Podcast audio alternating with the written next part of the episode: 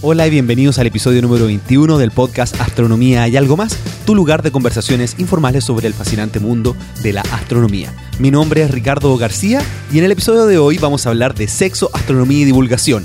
Sí, porque tuve una gran conversación con el divulgador científico Pere Estupiñá, quien se dedica a hacer divulgación desde distintas áreas y alguna de las cosas que me dice es, por ejemplo, la divulgación es como el marketing. La astronomía tiene la obligación de divulgar. Hablamos de su libro, La ciencia del sexo, hablamos de cómo hacer divulgación, qué es lo que cuáles son los mejores elementos, etcétera. De verdad este es un episodio que es básicamente para mí porque yo aprendo de lo que Pere comenta acerca de la divulgación, le hago muchas preguntas que ayudan a que yo mejore esto que estoy haciendo. Y si a ti te interesa la divulgación, si tú estás vinculado al mundo de la divulgación y la comunicación científica, este es un episodio que no te debes perder, porque esta conversación es muy potente.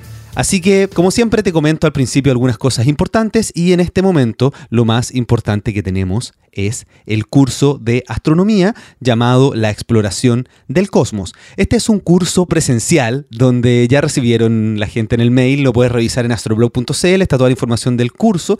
Este es un curso introductorio y quería comentarte un poco cómo yo creé este curso, porque la pregunta que yo quise responder fundamentalmente es, alguien que no tiene conocimiento astronómico o tiene un pequeño conocimiento, dice, yo quiero hacer observación y quiero hacer fotografía. ¿Qué es lo que tengo que conocer, que aprender y que descubrir para poder sacarle el mayor provecho a un telescopio, a algún equipo astronómico? Entonces este curso lo armé en base a esa, a esa idea. Por lo tanto, cuando uno quiere aprender sobre observación astronómica, es muy necesario primero tener una noción acerca de la distancia y la posición que ocupamos en nuestro universo. Cuando miramos galaxias, cuando miramos cúmulos, están a ciertas distancias y es muy importante tener esta sensación de dimensionalidad para cuando uno pone el ojo en el telescopio mira una galaxia a 30 millones de años luz de distancia, tú tienes una sensación de pertenencia al universo. Entonces vamos a comenzar con nuestra posición en el universo, en el curso. Hablamos temas como la unidad astronómica, la vecindad solar, los supercúmulos de galaxias y el universo a gran escala, con una pequeña introducción a la cosmología para tener una idea de dónde estamos en el universo. Después, obviamente, es necesario saber cuáles son los objetos que uno puede observar.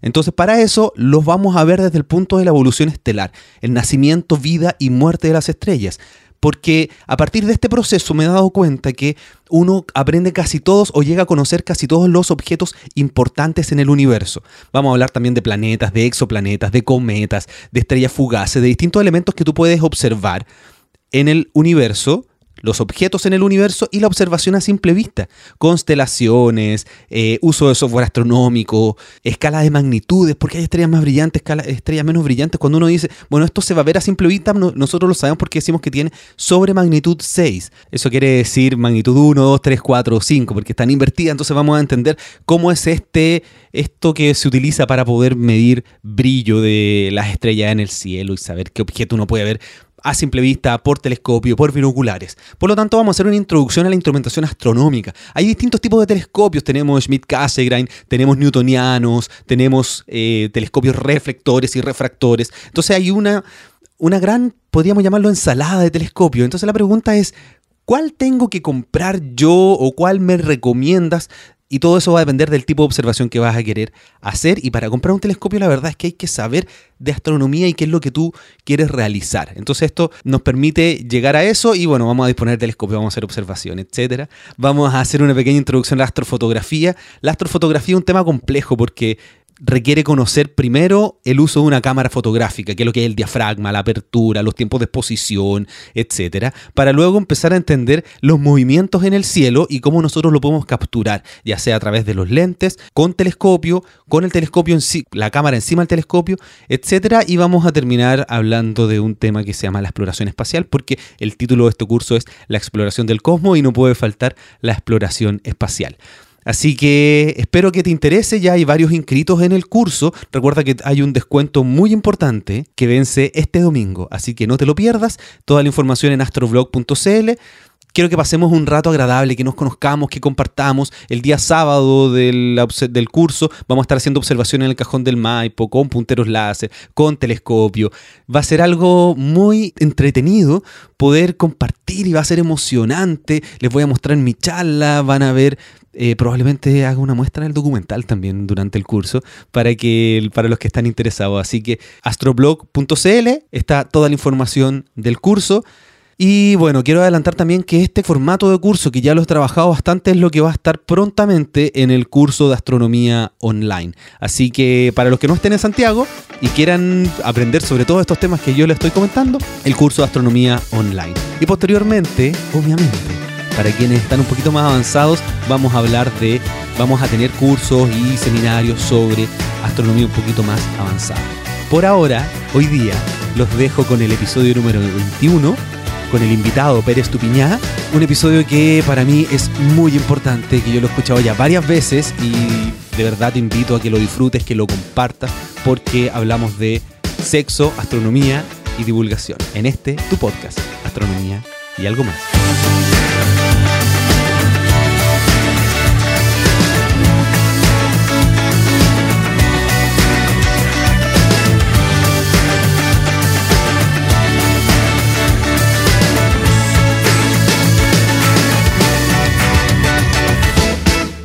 Hola, me encuentro aquí con Pere Estupiña. Hola, hola Pere, ¿cómo estás? Muy bien, contento de hablar contigo otra vez. Sí, para mí también es un gusto. Bueno, entonces hoy día voy a, vamos a estar conversando de divulgación científica, porque nosotros nos conocimos en Punta Arenas, en el encuentro de divulgadores científicos, y tú hiciste la charla inicial y conversaste y bueno, y comentaste cosas muy interesantes que yo comparto absolutamente dentro del tema de la divulgación. Entonces, ese va a ser el tema de hoy y bueno, ya que vamos a hablar de divulgación científica, quería preguntarte, porque también este es algo que yo quiero aprender aprovechando tu, gran experiencia, ¿qué es para ti la divulgación científica? Em, bueno, yo, yo siempre distingo o sea, para mí el término amplio es comunicación científica. Y entonces hay dos aspectos, el más de divulgación, que está más asociado a, educación, a transmitir a la gente la importancia de la ciencia, eh, es como un poco hacer lobby a favor de la ciencia, ¿vale? Y, es un, eh, sería un poco lo que hay en museos, sería lo, cuando das una charla divulgativa, los programas de televisión. Entonces hay otro aspecto de la comunicación científica que es más el periodismo científico, que esto es algo más crítico, ¿no? que no siempre busca la cercanía con la ciencia, no, no busca defenderla o, atacarla, sino simplemente... Eh, transmitirla de una manera crítica. Entonces, si nos centramos en divulgación, em, no, sé cuál sería la, definición exacta, pero es transmitir a la gente de una manera interesante, apasionada, como compelling la, información científica, ¿no? ¿Y tú, ¿Y tú a qué te dedicas principalmente? ¿Al periodismo científico o a la comunicación científica? Yo a ambos. Yo, por ejemplo, hoy mismo estaba escribiendo un artículo que posiblemente publicaré en El País sobre una terapia muy interesante. O sea, hay enfermedades autoinmunes, ¿no? Que el, que el, o sea, el sistema inmune ataca a órganos de tu propio cuerpo y a veces son muy graves. Una manera muy radical de luchar contra ellas es quitarte células madre hematopoyéticas, precursores de la sangre, después darte una quimioterapia agresiva para machacar el sistema inmune, o sea, quedarte sin sistema inmunológico, esto es súper peligroso. Me imagino. No, hay gente que se ha muerto porque estás sujeto a infecciones, pero, pero es que también se hubiera muerto si no les hubieran hecho esta operación. Y entonces le haces un trasplante de estas células madre sanguíneas y se regenera el sistema inmune y en muchísimas ocasiones ya deja de atacar a tu propio cuerpo. Entonces yo conocí a un paciente, a una médica y a una investigadora que estaban trabajando en eso. Entonces esto es claramente periodístico porque sigue unas normas, o sea, hay, unos casos. Estoy buscando mm, la parte crítica de eso, de, qué estudios se han publicado y todo eso, ¿no? Eso está más vinculado al, periodismo científico. Claro, escribir medio escrito, etc. Exacto. Y, siempre con esta perspectiva un poco crítica, de no terminar de, de, de creértelo del todo. Entonces, hace un tiempo estaba haciendo un programa de televisión científica eh, en Ecuador, donde allí lo que tiene es que defender la ciencia ecuatoriana, ¿no? Y, decir que todo es bonito y todo es maravilloso, y lo es, porque están apostando muy fuerte. ¿Y cómo se llamaba ese programa? Es el ladrón de cerebros eh, por Ecuador, ¿no? Y que es, como la, apuesta actual que tengo a nivel audiovisual, ¿no? De, transmitir, o sea, de utilizar este personaje que es el ladrón de cerebros y, pasarlo a la pantalla. Entonces, cuando estás haciendo em, alguna actividad más acrítica, más de educativa, pues estás haciendo más divulgación. Yo, yo, yo creo que bueno, es que depende de quién te pague y que te, que te, pidan, ¿no? Pero hago las dos cosas. Bueno, pero es un tema no menor el que tú estás diciendo, esto de hacer, hacer la diferencia entre eh, una, una, difusión o, o, algo más educativo, porque en general la gente piensa que cuando uno divulga, uno está enseñando. Pero lo que conversábamos en Punta Arena es, es, es un poquito más amplio el tema de la divulgación, no solamente enseñar contenido. No, claro, claro, claro. Tú, lo que quieres en la divulgación no es solo enseñar, es, es eh, convencer de que la ciencia es importante. ¿Vale? Si tú consigues que mucha gente tenga una visión positiva de la ciencia, independientemente de si aprende mucho o poco con lo que le cuentes, pero si tiene una visión positiva de la, de la ciencia, eso ya, ya, ya es un o sea, ya es, ya es, positivo, ¿vale? Ya es una ganancia. ¿Y por qué es importante que la gente tenga este pensamiento positivo con respecto a la ciencia? ¿Hacia, hacia dónde crees tú que va? Los, los, los divulgadores, de alguna forma, estamos como convencidos de que la ciencia es algo que mejora las sociedades y mejora el mundo, ¿no? De hecho, Entonces, estamos, es... estamos hablando, tú estás en Nueva York, yo estoy en Santiago de Chile, estamos utilizando muchos medios tecnológicos para poder claro, hacer esta conversación. Claro, entonces es un poco, no, no es nuestra religión, pero casi a veces, ¿no? Cuando estamos allí apasionados por la, por la ciencia y transmitimos que tenemos que apostar más y tenemos que defenderla y, es la solución a los grandes problemas energéticos o de salud que tiene la humanidad. Y, y yo estoy convencido de eso, ¿eh? Pero es verdad que la ciencia eh, tiene su lado oscuro y el divulgador suele esconderlo. Los científicos tienen muchísimos lados oscuros. Los científicos también mienten, también se inventan cosas. Hay un despilfarro de dinero en, investigaciones que se duplican o, o, se triplican. O sea, si tú miras gente que investiga cáncer, o sea, habrá decenas de, grupos que están haciendo lo mismo y, muchísima mediocridad que, no, sirve para nada. Entonces el periodismo científico tiene esta visión más crítica de la ciencia, no, defiende cualquier cosa, ¿sabes? Entonces la divulgación estaría más cercana al gabinete de comunicación de la universidad. El gabinete de comunicación de la universidad, cuando hace divulgación, lo que está haciendo es marketing. ¿Vale? Está promoviendo a sus investigadores para, porque esto le, da un cierto prestigio y tal. Pero tú cuando como periodista ves una nota de prensa y dices, oye, aquí me estás tomando el pelo, ¿no? Y hay un montón de ejemplos donde donde a los científicos se les tiene que mirar un poco con distancia. Yo lo que defendía es esto, que el divulgador siempre habla de la cercanía del periodista y del científico porque tenemos que ser amigos y tenemos que entendernos y el periodista dice, no, no, no, yo no quiero ser amigo de los científicos. Yo quiero que me respeten yo les respeto, pero debo mantener las distancias porque tengo que mirarles desde una perspectiva crítica, ¿no? Entonces yo creo que es un matiz muy importante. Y, y vinculado un poquito desde la astronomía, ¿cómo, cómo, ¿cómo lo ves tú? No solamente en el resto de la ciencia, sino que cómo uno puede ser crítico dentro del mundo astronómico con respecto a la investigación o las cosas que se realizan. Bueno, la astronomía es un tema peculiar. Eh, la astronomía, quizás como la paleontología o algo así, tiene una, una obligación de, de divulgar. Porque si piensas en la diferencia entre ciencia básica y ciencia aplicada, ¿cuál es la aplicación de la ciencia básica sobre vacunas? Pues es que haya una vacuna. ¿Vale? Claro. Eh, entonces, ¿cuál es la aplicación de la ciencia básica en, astro, en astronomía? Porque, ¿qué, ¿qué, es lo que se, qué, ¿qué es lo que se consigue en astronomía? Es conocimiento. ¿Vale? Es conocimiento sobre el universo. Entonces, la, la, el, eh, la aplicación de, de esta ciencia básica, de este conocimiento, es transmitirlo a la gente. Entonces yo digo que la, la aplicación de la astronomía es la divulgación. ¿eh? Entonces no serviría, o sea, no serviría de nada la, la, astronomía si no se divulgara, porque lo que pretende no es crear una vacuna, no es crear un aparato tecnológico, sino es conocer mejor el universo. ¿no? Entonces, esto, la, aplicación que tiene es divulgarse y la paleontología pasa igual, es entender nuestro pasado. ¿Esto sirve para algo? O sea, si lo único que sirve es para aumentar la, el conocimiento general de la población. Entonces, la aplicación de esta ciencia básica en paleontología es eh, la divulgación. Claro, ya que estamos hablando de eso, entonces es muy importante tener gente que se dedique a la divulgación de la astronomía, porque a veces los científicos cuando hacen la divulgación no lo hacen de la mejor, de la mejor forma.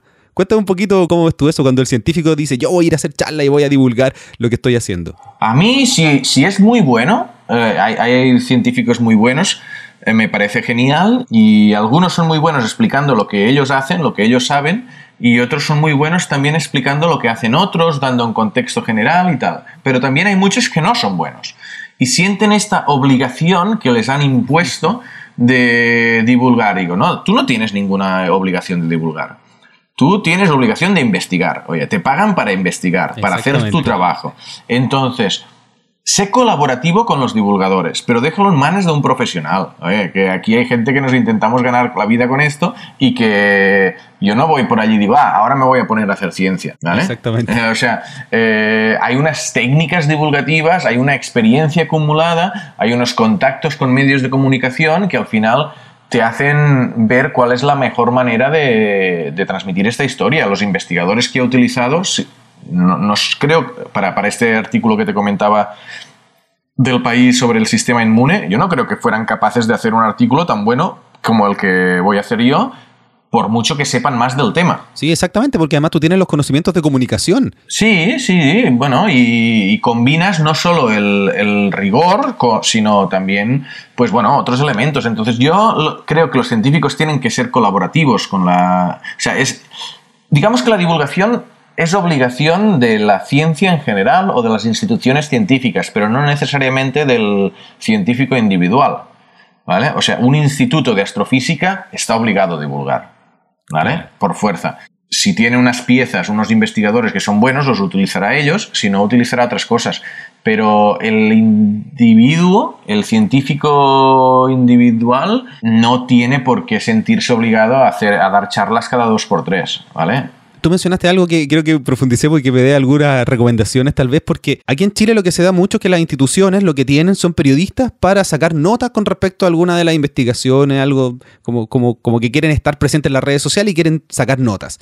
¿Qué, opinas tú de ese tipo? ¿Es, la mejor, el mejor tipo de divulgación o se puede hacer algo un poquito más elaborado para poder llegar y compartir este conocimiento que están generando estos institutos? Sí, bueno, los gabinetes, yo soy un gran defensor de los gabinetes de comunicación, mientras que después haya periodistas o comunicadores que completen el trabajo. Me refiero que el, el gabinete de comunicación tiene que ser el nexo entre, entre científicos y periodistas. Entonces, si tú miras la NASA, la NASA ¿Por qué se habla tanto de la NASA y no se habla tanto del Amazonas? El Amazonas es tan interesante como el universo.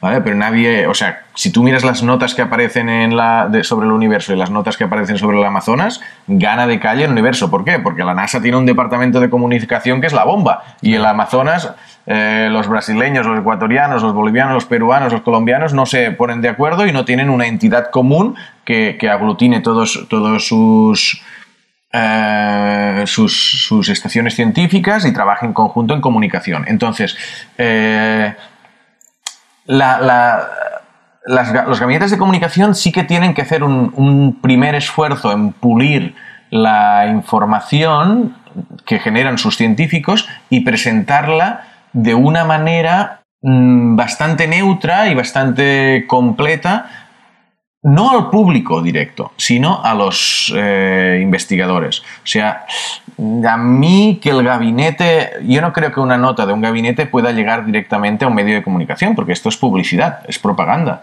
O sea, ¿sabes? Eh, entonces ellos pueden ponerlo en su web y entonces los periodistas o los comunicadores utilizar esa información para elaborarla mejor para ver si es del todo cierta o no, o se ha exagerado o no se ha exagerado, eh, buscar otras fuentes y prepararla. Otra cosa es que hagan pues visitas de escuelas a los telescopios, por decir algo, que esto está, todo esto está muy bien. Pero en cuanto a, a información que llegue al público amplio, eh, no debería ser directamente a través de, es como si una empresa, o sea, si llegara la información de, de, fármacos directamente de Boringer o de Pfizer, o, o sea, no, no, no debas a fiar de ellas. Claro, se parece publicidad. Oye, y ya que estamos hablando de que la astronomía debiera siempre estar divulgando, tú que has recorrido muchos lugares, estás en Nueva York eh, y conoces mucha gente que hace divulgación, ¿cuántos divulgadores de astronomía propiamente tal tú conoces? Em, que hagan solo astronomía sé, que, sé que en España hay, hay algunos bloggers. Em, o sea, yo, soy miembro también de una comunidad que me encanta, que se llama Naucas. Sí, muy bueno. Eh, sí, allí eh, sí que es verdad que son, la mayoría hay de todo, ¿eh? pero hay mucho científico o aficionado a un tema concreto que escribe sobre... O sea, el, concepto blog es muy interesante porque el blogger... Yo cuando era blogger era muy genérico, pero los bloggers suelen ser muy específicos de, un nicho, ¿no? Entonces, no sé, si tú miras el Javier Armentia, por ejemplo, habla de muchas cosas, pero habla muchísimo de, astronomía. Él es el director del planetario de, Pamplona, un muy buen comunicador, y él de lo que más comunica es de, astrofísica, em, como director de observatorio de, planetario que es, ¿no? Entonces, creo que hay, hay, algún otro que está más centrado en... Pero es verdad que no, es difícil encontrar tu perfil, ¿no? De, tío que dice, no, no, yo me centro en esto. Y, es una apuesta inteligente, porque al final te puedes convertir en la referencia, ¿no? Si tú miras, bueno, está el, el Field Plate este, ¿no? Era el de Bat Astronomy, o sea, en Estados Unidos hay... Claro. hay, quizás hay, hay más...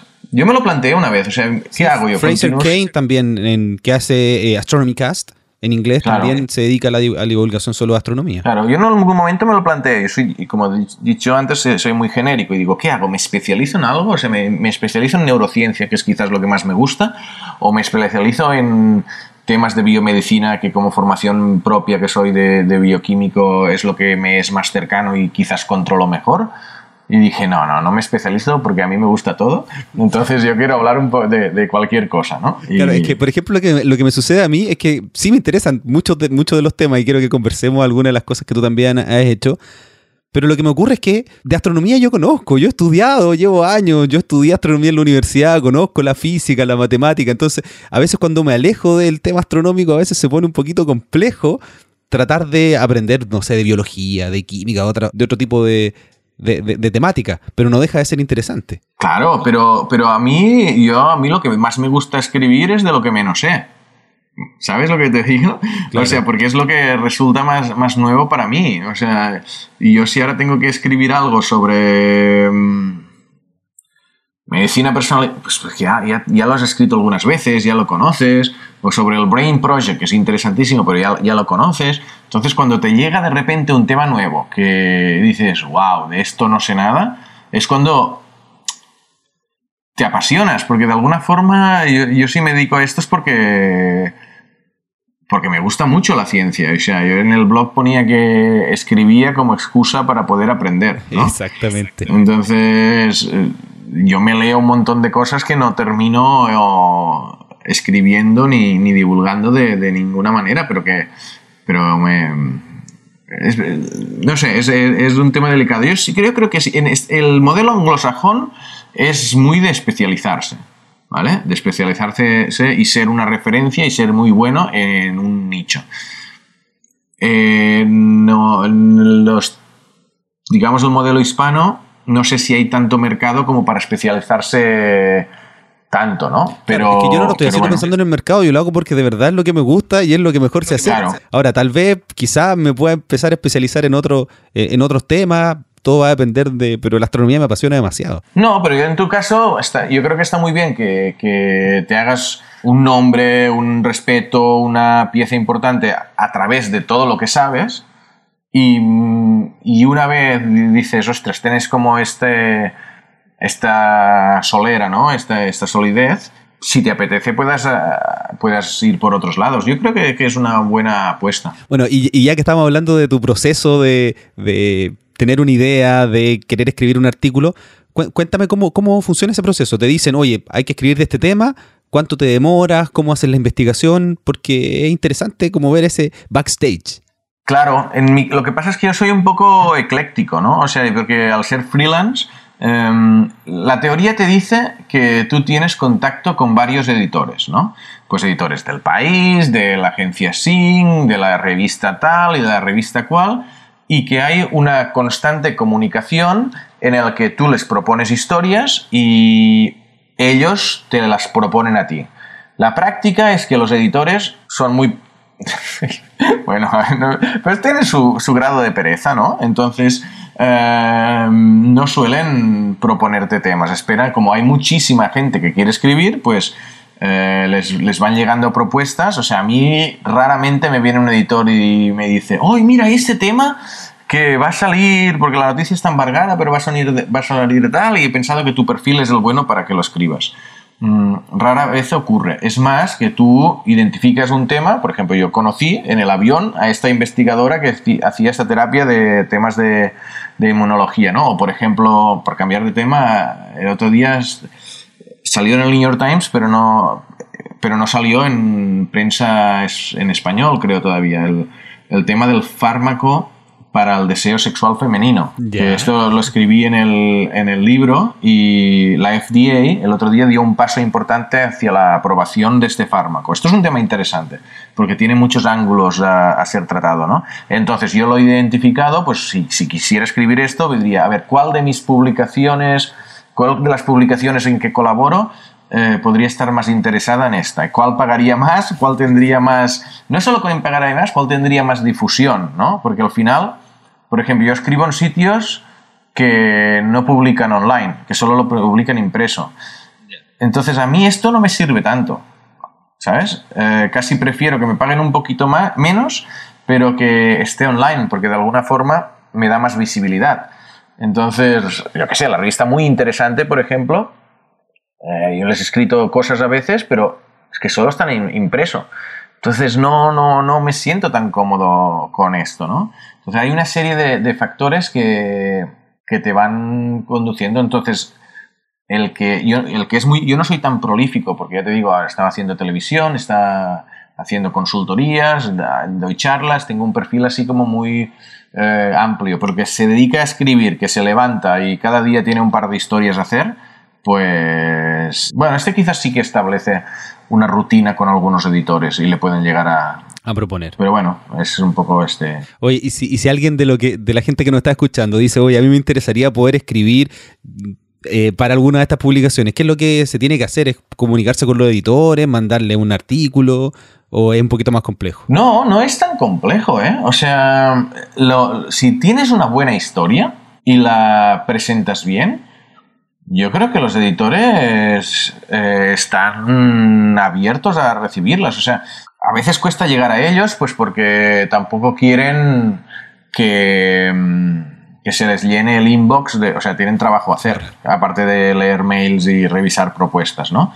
Pero si tú lo sabes presentar bien y, no le pegas el rollo al editor, sino que les envías un mail con tres líneas, en plan, tengo este, un tres líneas y un Word, tengo este tema, paf, que algo que a él le diga, anda, esto me interesa. Y entrevistado a dos fuentes, tal, ostras, pues ya parece serio, te envío una propuesta y le envías un Word, aunque seas desconocido, aunque no tengas experiencia, mm, yo creo que son más receptivos de lo que nos podemos pensar. Qué interesante. ¿Y, cómo partiste tú en este tema? ¿Por qué llegaste a lo que estás haciendo hoy día? Vas, vas saltando de un sitio a otro, a veces sin, sin planificarlo, ¿no? O sea, yo empecé a trabajar, y era, bueno, me, gustaba mucho la divulgación científica y pensé en intentar dedicarme profesionalmente a ella y contacté con un programa de televisión que se llamaba Redes. Entonces, me, y dio la casualidad de que estaban buscando un perfil parecido al mío y a las dos semanas de, de conocernos salió una vacante y me contrataron. Entonces yo empecé a trabajar en un programa de televisión y allí estuve cuatro años al final. El primero como guionista, después como editor. En paralelo escribía ah, pues en La Vanguardia, en la revista Historia y Vida, en varios sitios, ¿no? Escribía historias y hacía podcast y hacía un montón de cositas, todo relacionado con la divulgación científica. Eh, aquí hay un cambio muy bestia en mi carrera que es cuando me dan la beca del MIT, del Night Science Journalism eh, Fellowship. Y allí sí que de alguna forma es como subir un escalafón, ¿no? Te metes en el MIT en un programa súper prestigioso que te hace aprender muchísimo, pero también hace que la gente te perciba como de una manera diferente. Te, perciba un poco como, como si fueras más bueno, o sea, eres, sí que eres más bueno porque has tenido acceso a, a, un aprendizaje muy sólido, pero también, pero tampoco es tanta diferencia, ¿no? O sea, de alguna forma eh, tienes una tarjeta de presentación mucho más rica. Entonces eso hace que te tengas más oportunidades de las que tendrías antes, ¿no? Mm, o sea, también estando en el MIT es lo que me permitió empezar a crear mi blog en el país, que es un blog, cuando los blogs no eran tan, tan habituales, pues ese blog en el país pues tuvo mucho impacto también. ¿Y del blog activo ese blog? No, no, no, no, no porque ahora, porque no pagan. Y, porque los, y porque, pero mira, porque no pagan y porque no lo ponen en la home. ¿Vale? O sea, yo durante un tiempo sí que estuve alimentando este blog porque me interesaba, aunque no pagaran. ¿En qué sentido me interesaba? Yo acababa de publicar primero la dona de cerebros y después el de sex. Entonces, poder escribir en el país me daba visibilidad, me aumentaba las ventas de mis libros. ¿Vale? Y además era una época donde el país sí que valoraba los blogs y los ponía a veces en portada. O sea, a mí cuando me ponían en portada del país, las visitas se multiplicaban. Entonces a mí no me pagaban, pero la exposición que tenía, o sea, habría gente que pagaría para tener esta exposición, ¿vale? Entonces ahora hay otra política en el país de que los blogs mmm, no pintan nada y no los destacan nunca, entonces no, no me interesa continuar con este. Podría ser columnista en lugar de, blogger, ¿no? que viene a ser lo mismo, pero con, un prestigio diferente. ¿Y, tú tienes un background científico? Sí. Cuéntame sobre eso. Pues, no, yo soy químico y bioquímico. Hice la licenciatura en química, la licenciatura en bioquímica y entonces empecé el doctorado y hice, estuve un año y algo investigando los polimorfismos genéticos del alcohol deshidrogenasa. Salió un paper.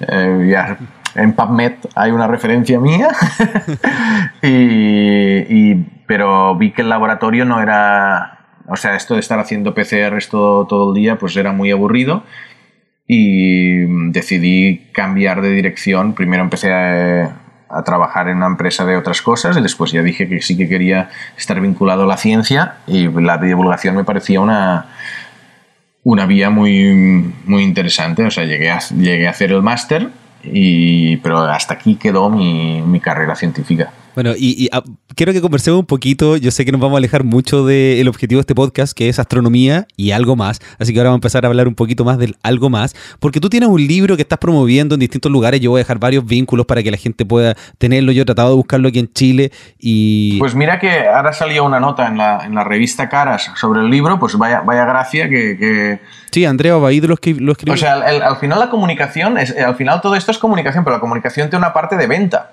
¿Sabes? O sea, lo mismo que está haciendo el Instituto de Astrofísico de no sé quién haciendo comunicación para venderse, pues a veces yo hago comunicación para vender mis libros. Bueno, ¿sabes? Voy, voy, a preocuparme de mirar si es que está en las librerías y te cuento. Y me cuentas. No, el libro es de, es de ciencia y sexo, en el sentido de, de que yo en un momento determinado descubro que hay bastantes investigadores que estudian la función sexual humana y el comportamiento sexual humano. Entonces, me sorprende y me sorprende que me sorprenda. Digo, ¿por qué me sorprende? O sea, me sorprende porque de alguna forma tenemos tan asumido que el sexo no tiene nada que ver con la ciencia que es que dices, y, eh, dices, espera, oye, los científicos investigan cualquier función del, del organismo humano. Bueno, pero quiero hacer una pequeña deconstrucción de lo que tú estás diciendo, porque ese es un proceso en todos los ámbitos científicos de divulgación en el que hay un algo que te sorprende y tú dices, bueno, ¿por qué me está sorprendiendo y quiero empezar a estudiarlo? Y eso te pasó con el sexo. Sí, sí, sí, sí. Y además me pasó algo que, que, vi que era un tema muy bonito. No solo por el interés que tiene el sexo, sino porque a nivel científico es muy multidisciplinar. O sea, el sexo está nuestro comportamiento sexual está condicionado por factores hormonales, ¿vale? Esto sin duda. Tú eh, ves niveles de testosterona, ves niveles durante la ovulación de las mujeres, cómo, cambia el deseo, eh, ves enfermedades, ves, ves un montón de cosas donde los niveles hormonales condicionan el deseo y la función sexual. Hay una parte más fisiológica y médica de, cómo funcionan los músculos, cómo funciona el sistema nervioso. Hay una parte neurocientífica, hay una parte enorme psicológica y hay una influencia sociocultural. Y luego está toda la parte de psicología evolucionista. Me refiero que esta aproximación biopsicosociológica le daba una dimensión al tema, una dimensión científica muy rica, ¿no? Entonces me, interesó de verdad la parte científica, luego también la, la, parte de comportamiento así más, más canalla, ¿no? Pero, pero bueno. Pero ¿Cómo, es el proceso? ¿Cómo tú, tú en un momento dices, ya, yo quiero escribir el libro sobre la parte científica del sexo. ¿Cómo empieza la investigación en ese sentido? O sea, eh, yo, no, yo descubro, o sea, me, llama la atención, ¿vale? Digo, mm, aquí hay algo. Porque descubro una investigadora, tengo una conversación, la, termino pagándome el viaje a, Montreal para, para ver sus investigaciones, pensando en que podría ser un tema de libro. Y de alguna forma lo que haces primero es como... Tener el bichito, como Construir, se dice. sí, y construir lo que sería una propuesta para enseñarla a tu editor. ¿vale? En este caso Random House. Y dices, mira, yo voy a escribir un libro que va a ir de esto. Y un primer capítulo sería sobre esto. Y un índice aproximado sería este. ¿vale? Entonces, si el editor te da el, visto bueno, entonces tú empiezas a, a primero a leer muchísimo o sea, tienes que empaparte de, de o sea, me compré ese tocho de, ¿cómo le llamaban? Del sexo, sexual, human sexuality, que es como lo que enseñan en las facultades de psicología y tal y cual, de 700 páginas, eh, muy bien ilustrado, muy bonito, que vale ciento y pico dólares, pero bueno, eso te lo, te lo estudias, igual te pasas un mes y medio estudiándote eso. Claro, entonces tú abordas el tema buscando todas las referencias importantes con respecto a lo que tú quieres aprender. Claro, y entonces, eh, una vez tienes la información muy bien masticada y dices, tienes un índice, sabes de qué hablar, tú tienes que construir historias. No puedes hacer una Wikipedia. Claro. ¿Sabes? Entonces, eh, de cada tema, mm, buscas la manera de explicarlo. Yo, por ejemplo, en algunos casos refuerzo la idea de yo estar presente en las investigaciones. En algunos refuerzo la anécdota que me permite hablar de la disfunción eréctil pues a través de tal anécdota de, del tipo que se inyectó papaverina en el pene en un congreso y les enseñó a los asistentes que tenía una erección porque no se lo creían, ¿sabes? o, o, o, casos concretos, hablo de la asexualidad a través de dos personas que conocí que eran asexuales, ¿no? Y explico su testimonio. Eh, junto con los estudios científicos que hay sobre la asexualidad. Lo mismo con... Mm, dime, dime. Sí, que eso, eso entonces tú lo realizas en, todas las divulgaciones y, artículos que tú realizas, tratar de decir cómo genera una historia a partir de esto para que no sea un Wikipedia. Qué, qué potente lo que estás diciendo. Yo creo, y en, mi caso sí, o sea, porque yo no hago fábrica de churros, ¿vale? Entonces, fábrica de churros me refiero que hay mucha mucha información científica que sigue una misma estructura de el laboratorio de la Universidad de Wisconsin acaba de publicar un paper científico, o sea, todo lo que es información, o sea, periodismo científico basado en lo que publica Science y Nature, ¿vale? En publicaciones, allí da poco juego, ¿sabes? O sea, sí, puedes generar contexto, pero sabes que hay un montón de colegas que van a escribir el mismo día que tú la misma historia, porque está embargada y porque nos llega a todos, y da menos juego. Entonces, yo cuando encuentro una historia o un tema que sé que voy a ser el único que lo va a escribir, yo creo que allí sí que busco una manera original de, transmitirlo, ¿no? Algo que, que, tenga cierta personalidad. Claro, es que eso, de verdad es potente y, apela muy, mucho a lo, que, a lo que yo pienso y lo que yo trato de hacer. Tuviste el, documental cuando lo mostré en, Punta Arena. Yo pensé lo mismo, dije, no quiero contar un documental científico desde el mismo lugar que lo hacen todos, quiero hacerlo distinto. Y por eso me interesa mucho seguir conversando contigo de estos temas porque, porque me vinculo muy bien con, la forma que tienes de pensar la comunicación científica y la divulgación. Lo encuentro muy interesante. O sea, yo esto lo he pensado un montón de veces, ¿eh? ¿eh? porque y hay algunos editores que no les gusta que tú tengas un cierto toque personal en tu texto. Pero claro, es que si no lo, si no lo haces, entonces da igual si lo escribes tú o lo escribe otro.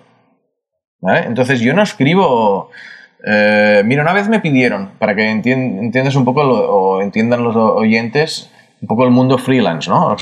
muchas veces tienes que aceptar trabajos que quizás tampoco te gusten tanto. Me recuerdo una vez de una universidad española que querían hacer una web y me dijeron, oye, ¿te gustaría escribir para nosotros? Y dices, la dinámica que haríamos sería, te enviaríamos un texto en inglés que ha salido en una revista y, y tú harías como un resumen de 300 palabras y te pagaríamos tanto. dices, esto, esto es lo peor. Esto periodísticamente no tiene nada, pero estaba bien, era una cosa que yo la hacía en una hora y me pagaban bien. Entonces les dije que sí, pero firmaba con un seudónimo. En serio, qué buena. Claro, yo no voy a firmar esa, yo no voy a firmar eso porque porque esto es un refrito. ¿Vale? ¿No se puede conocer ese seudónimo? No, Pérez Tupiñá no hace refritos. O sea, el, seudónimo de Pérez Tupiñá, que tiene que ganarse el dinero como todo el mundo, pues puede hacer refritos, pero no los firma como Pérez Tupiñá, ¿sabes? O sea, tú tienes. Eh, no sé, entonces yo sí que creo bastante en que el divulgador eh, tenga una personalidad reconocible por el público y que tiene, tenga una marca y tenga un, valor que gustará más a unos y menos a otros, pero no es alguien neutro, porque si es alguien neutro al final es fácilmente sustituible. Absolutamente. Y, aprovechando que estaba mencionando cosas en inglés, porque tú haces este vínculo interesante entre comunicación, divulgación en inglés y en español. ¿Cómo, ¿Cómo saber, por ejemplo, si te ocurre la idea de un artículo, cómo sabes si quieres hacerlo en español, en inglés o, o lo puedes eh, traducir y hacer para distintas publicaciones? ¿Cómo, ¿Cómo, funciona eso? Yo de momento en inglés he hecho muy pocas cosas. O sea, porque mm, yo creo que escribo bien en español, pero mal en inglés. O sea, y entonces para ser un mediocre escritor en inglés prefiero ser un bueno en español y luego que el mercado es muy complejo. Las únicas cosas que he publicado eran sobre ciencia y sexo en el Huffington Post y en el Scientific American, un par o tres de cosas para ver cómo funcionaban y la verdad es que llegas a muchísima gente, ¿eh? Pero... Qué impresionante. Pero sí, sí, llega, llega mucho y, y, y si se publica la... que posiblemente se publicará la traducción de, del sex en inglés, entonces sí que reforzaré un poco esto, ¿no? También por estrategia comercial, pero, pero casi que he rechazado el mercado anglosajón porque no, no, no veo que pueda tener un lugar destacado en Helio. No, prefiero centrarme en el mundo hispano. y el mundo hispano es un mundo tan potente como para tener muchos divulgadores científicos de distintas áreas. ¿Cómo lo ves tú? Mm, no tanto como Estados Unidos o, Inglaterra, claro, pero sí que, especialmente América Latina, eh, yo creo que hay una gran oportunidad. O sea, en España ya se ha llegado a la saturación en el sentido de que ya no se puede hablar en España de que faltan divulgadores científicos o faltan periodistas científicos. De cantidad ya estamos bien. Lo que puede ser mejorable es la calidad. ¿vale? A pesar de que ha mejorado mucho, ¿eh? la calidad también, pero el problema ya no es la cantidad. Bueno, además consumen mucho los españoles divulgación científica. Por ejemplo, este podcast, después de, no sé, 6, 7 episodios, el lugar donde más me escuchan es España. Ah, sí. Sí, sí, sí. No, pues, sí, sí, sí, sí. Yo creo que, que hay interés, hay interés.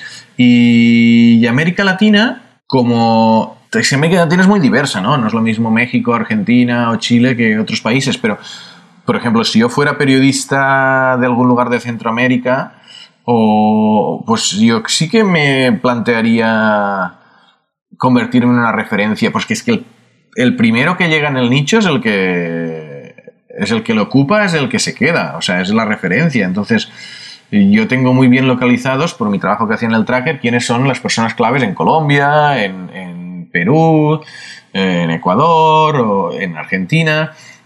Y, son personas pues, que se han mantenido constantes en cubrir la información científica y, yo creo que sí que hay oportunidades de, de, eso porque a medida que va creciendo la, la economía de los países, pues la ciencia va teniendo un, un perfil más importante y por tanto la divulgación científica también sigue detrás.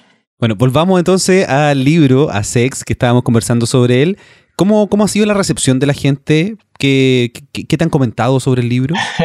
Me han comentado de todo. O sea, en plan, qué listo, ¿no? O sea, te has podido, con la excusa del libro, te has podido meter eh, en donde has querido. Y la verdad es que sí.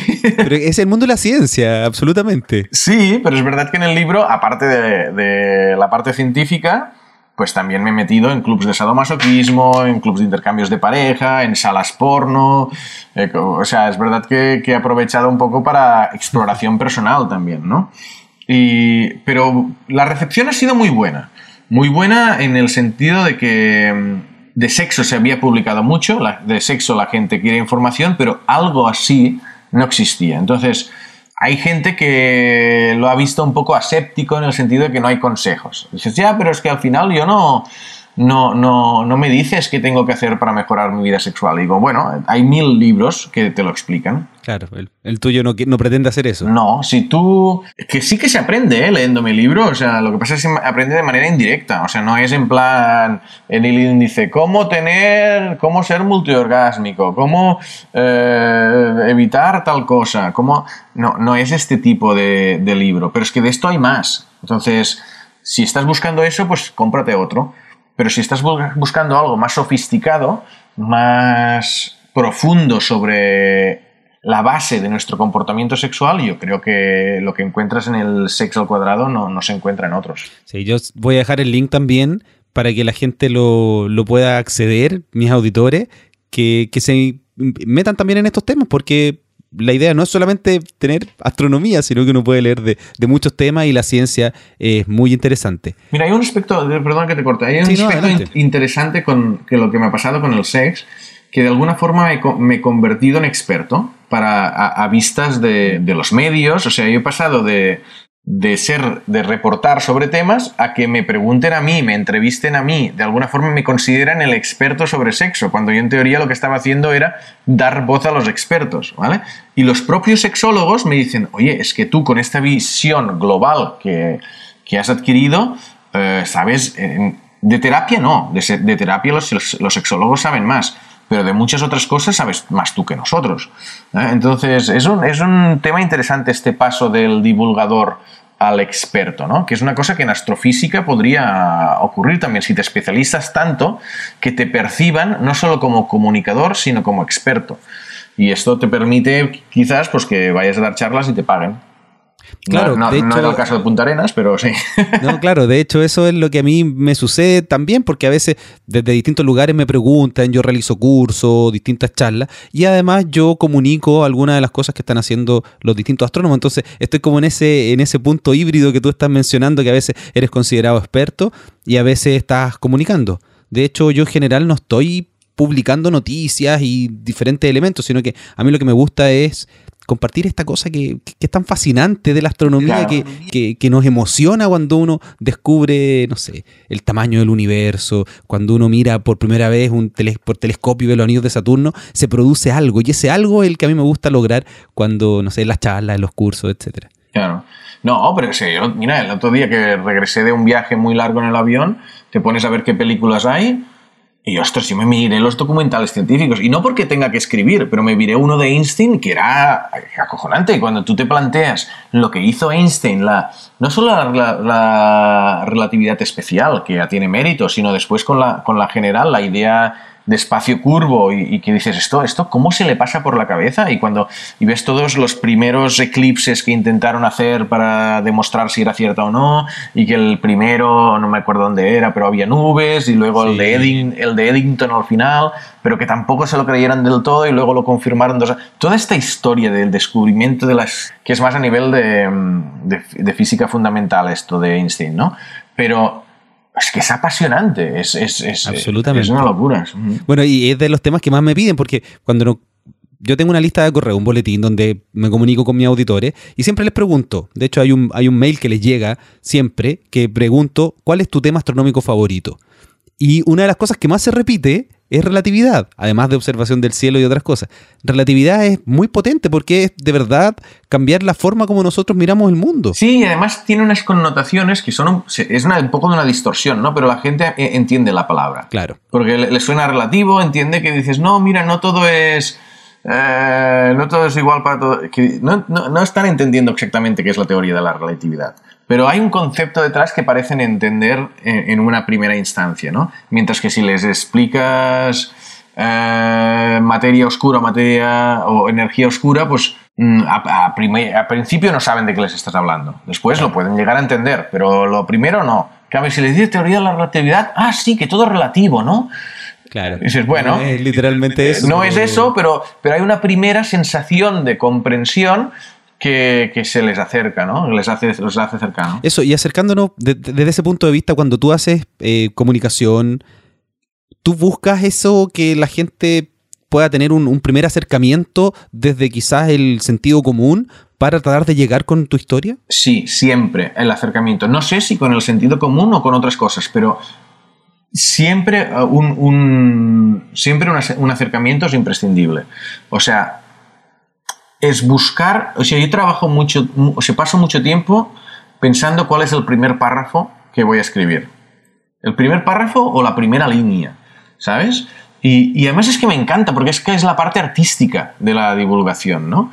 Es como, y a mí, y el título, cómo va a ser, y cómo va a ser, pero siempre tiene que, haber algo que, que enganche desde un principio, que conecte desde un principio. El sentido común eh, puede ser, y me acuerdo explicar algo del entanglement cuántico, que dices, más, más abstracto, sí, pero bueno, eh, y, me puse allí con, con, dos monedas que estaban en cara y cruz. Y tú, tú imaginas esta moneda que cuando una está cruz, la otra está en cara.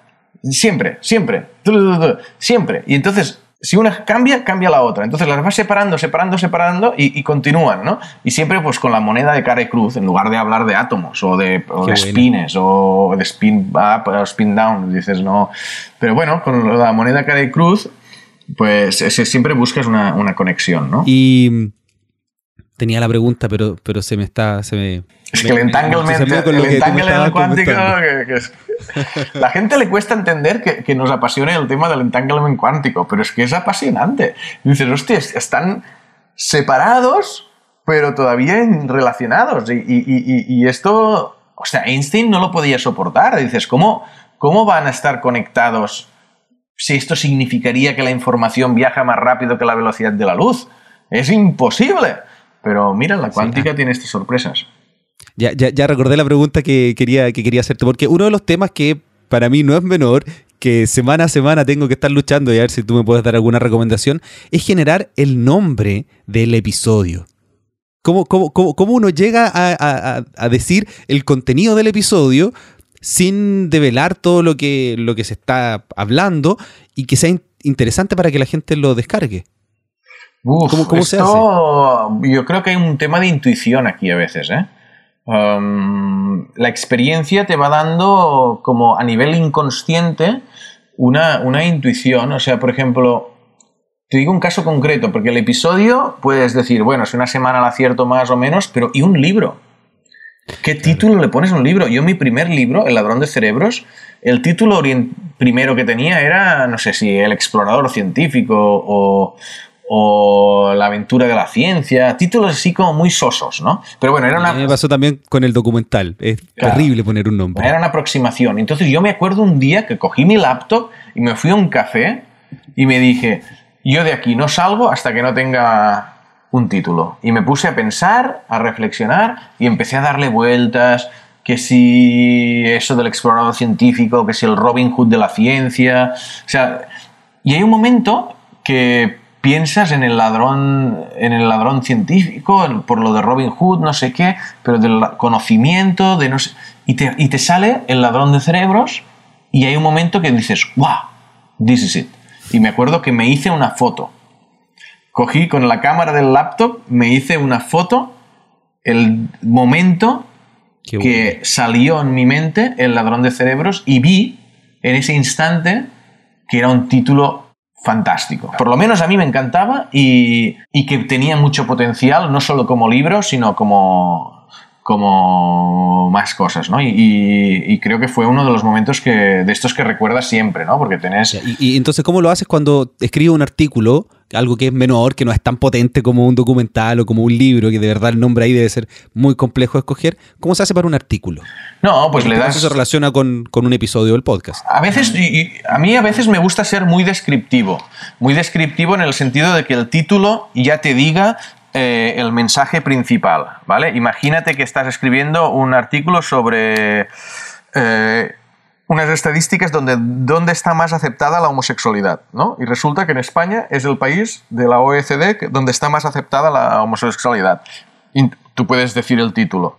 Eh, España es el país donde está más aceptada la homosexualidad. Y esto ya es un título muy descriptivo. El problema que puede tener esto es que se compartirá mucho por redes sociales, pero no se abrirá tanto, ¿vale? Al ser tan... O sea, la gente eso... si tú lo que quieres es que se comparta por redes sociales, tú pones esta frase y se habrá retweets, habrá Facebook, porque la gente eso lo quiere compartir, ¿vale? Ahora, abrirán el artículo mucho menos. Entonces, depende cuál sea tu intención, ¿no? Em, yo creo que en la época actual de las redes sociales, donde te valoran un poco por cuántos followers tienes y cuántos retweets ha tenido y todo esto, aunque cada vez menos está cambiando eso, porque se mira más el impacto, pues yo creo que aquí el título sí que tienes que, que, ser que a la gente le guste compartirlo. Ya, que sea un título que la gente quiera compartir. Sí. Es un buen consejo. Sí, algo que. La típica frase que dices, ah, yo esto lo, quiero compartir. Por ejemplo, te, pongo en aprietos. ¿Cómo le pondría el episodio a todo esto que hemos estado conversando? Em, yo buscaría una frase que te haya gustado mucho, un mensaje concreto, y lo pondría, aunque no, aunque no reflejara el total de la entrevista. Por ejemplo, la revista Caras, que ha publicado una nota, la de Andrea White, sobre mi libro del sexo, el título del, del texto es muy genérico, ¿no? Es como la ciencia del sexo o el... Algo que, bueno, está bien, pero no, no es catchy. Es muy descriptivo de lo que es. Entonces yo cuando lo compartí en las redes sociales, busqué algo dentro de la entrevista que creo que, fuera algo interesante. Y utilicé como título o como red social, eh, las parejas abiertas prefieren controlar los celos al deseo. Entonces esto es algo que la gente dice, hostia, qué frase. Las parejas abiertas prefieren controlar los celos al deseo. Bueno, pues esto se retuitea más y se comparte mucho más que la ciencia del sexo. ¿eh? Entonces yo buscaría, de todo lo que hemos hablado, qué frase así provocativa te haya gustado más o creas que pueda tener y, ¡paf!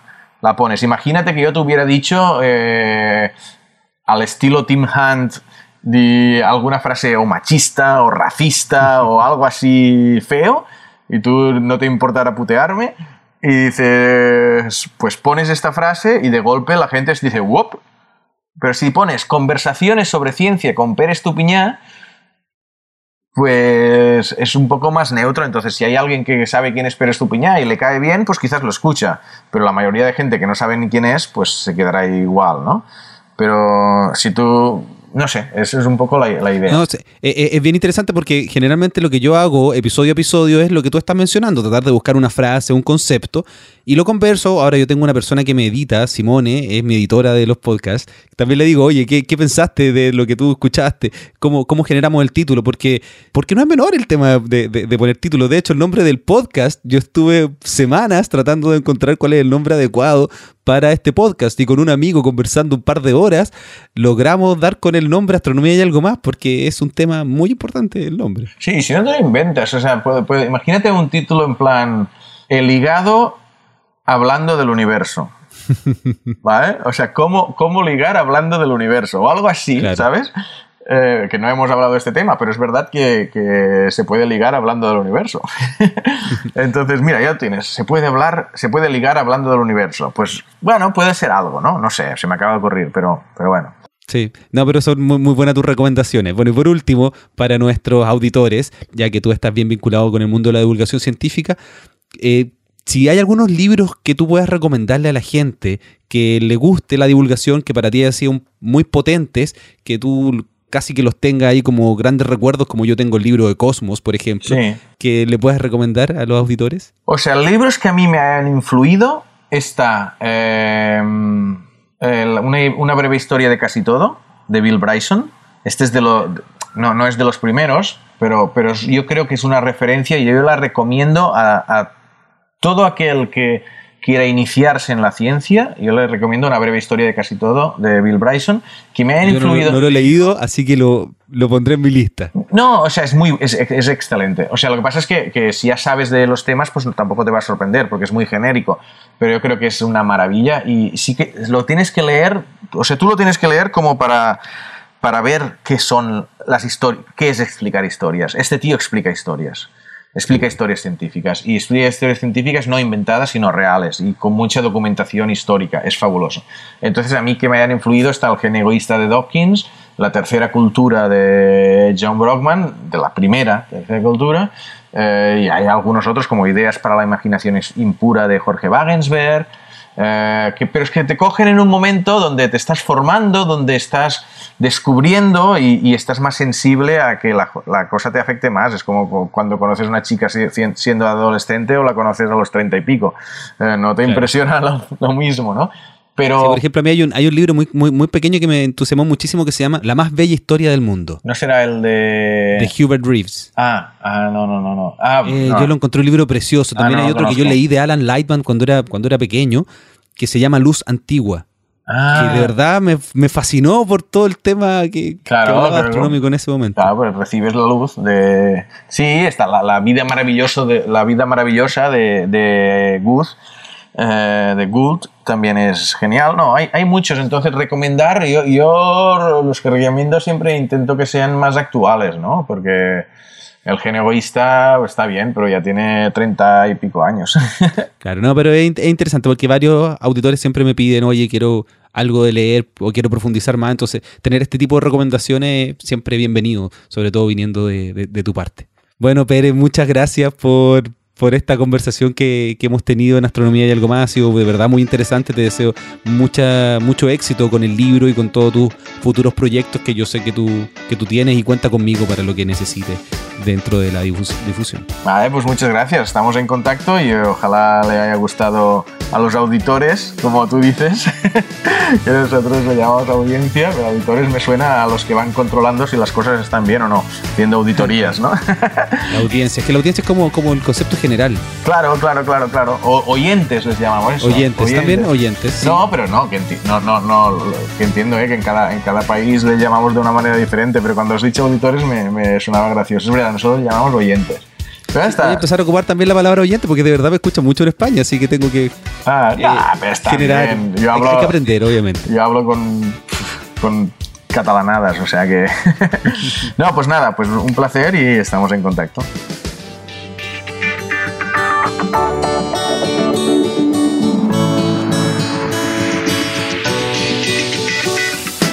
Eso ha sido el episodio número 21 Espero que hayas quedado tan entusiasmado con la divulgación científica como yo.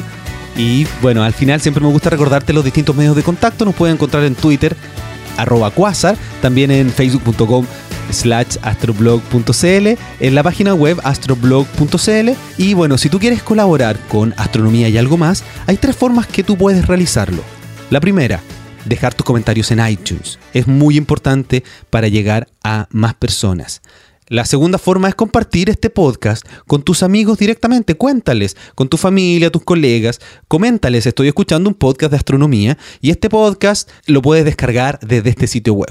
Eso de verdad es muy importante. Mucha de la gente con la que converso en la lista de correo, astroblog.cl slash lista, Muchos de ellos llegaron a través de esta persona que le gusta la astrofotografía, que le gusta la astronomía, que llegó al podcast y sin conocimientos astronómicos empezaron a aprender y a disfrutar y bueno, a mí me encanta poder hacer esto, así que por favor compártelo con la mayor cantidad de gente posible que tú creas que le interesa este tema. Y la tercera forma de colaborar es a través de un aporte monetario. ¿Por qué? Porque hay muchos elementos que costear al momento de realizar un podcast.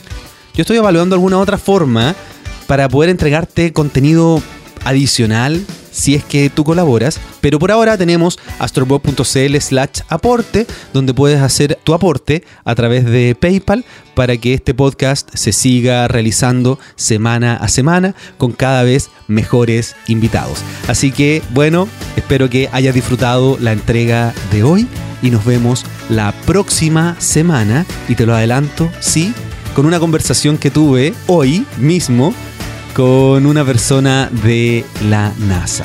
Conversé con Sandra Kaufman, quien fue la directora, la subdirectora de la misión Maven. Vamos a hablar de la exploración marciana, vamos a hablar de la historia de Sandra, que es muy interesante, así que eso estará la próxima semana.